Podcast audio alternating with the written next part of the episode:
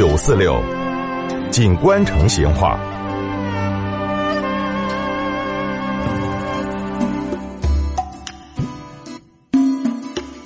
听众朋友，我们成都嘛，一直是省府的首善之地，哦，也是个千年的文化之都。所以说，那个说评书给听评书，那就是很有点历史的事情了。啊，以前哈，但凡有茶馆的地方，都会在晚上设座开讲，讲些啥子东周列国啊、瓦岗隋唐啊、啥子大明英烈、啥子说岳全传啊，当然还有讲点啥子近代的啥子雍正篡位啊这些故事，而且是连台本的讲。茶馆卖茶客的钱。说书人呢，就收茶客的听书费，这个茶钱当然是明码实价，那个听书费呢，就是随意了，高不限，低也不嫌，但最起码，哎，你要拿得住手嘛。以现在的标准来说，啥子三五两块，你总得给噻。当然，你那个角角票就最好免了哈。那个时候，穷人多，那么没得钱又想听评书，又咋个办呢？当然就只好站到那个街沿边边上去听抹喝了哦，最多你挤得稍微靠前点儿哦，但是呢，有个前提，不能够影响人家堂倌掺水。这个说书人非常善于掌握时间，制造悬念。每到一个关键的段落，那个惊堂木一拍，啪，故事就。戛然而止，全场也就鸦雀无声。这个时候，说书人就拿起盘子下来收钱了。当然，底下的人呢就开始讨论故事了。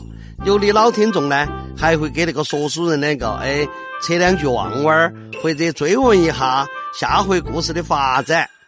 那么那些站到听的人呢，看到收钱来了，哦，马上就脚底板抹油就说了。等到哎。再次开讲的时候，这些人又成了回头客了。这个嘛，就成了成都市井口头的一道有趣的风景线了。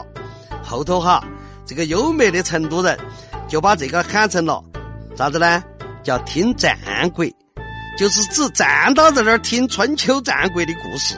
哎，这个听战国，那么就意味着是不给钱去听抹合，也意味着那个说书人的收入会减少。那么对于这种现象哈，他们也是无可奈何。不过呢，有的说书人哎，那就别开生面，想出了一点小的花招，就是喊那些听战国的想走又走不成，还 只有哎乖乖的去摸钱，咋个办呢？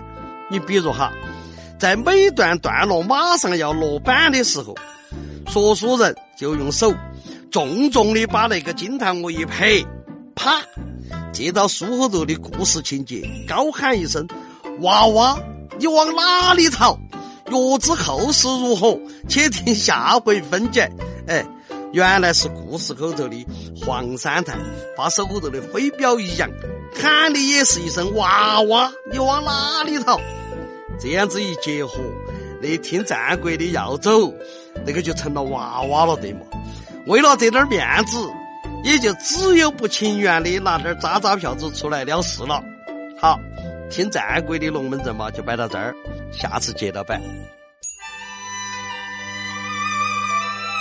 成都的味道，耶，硬是有点长哦。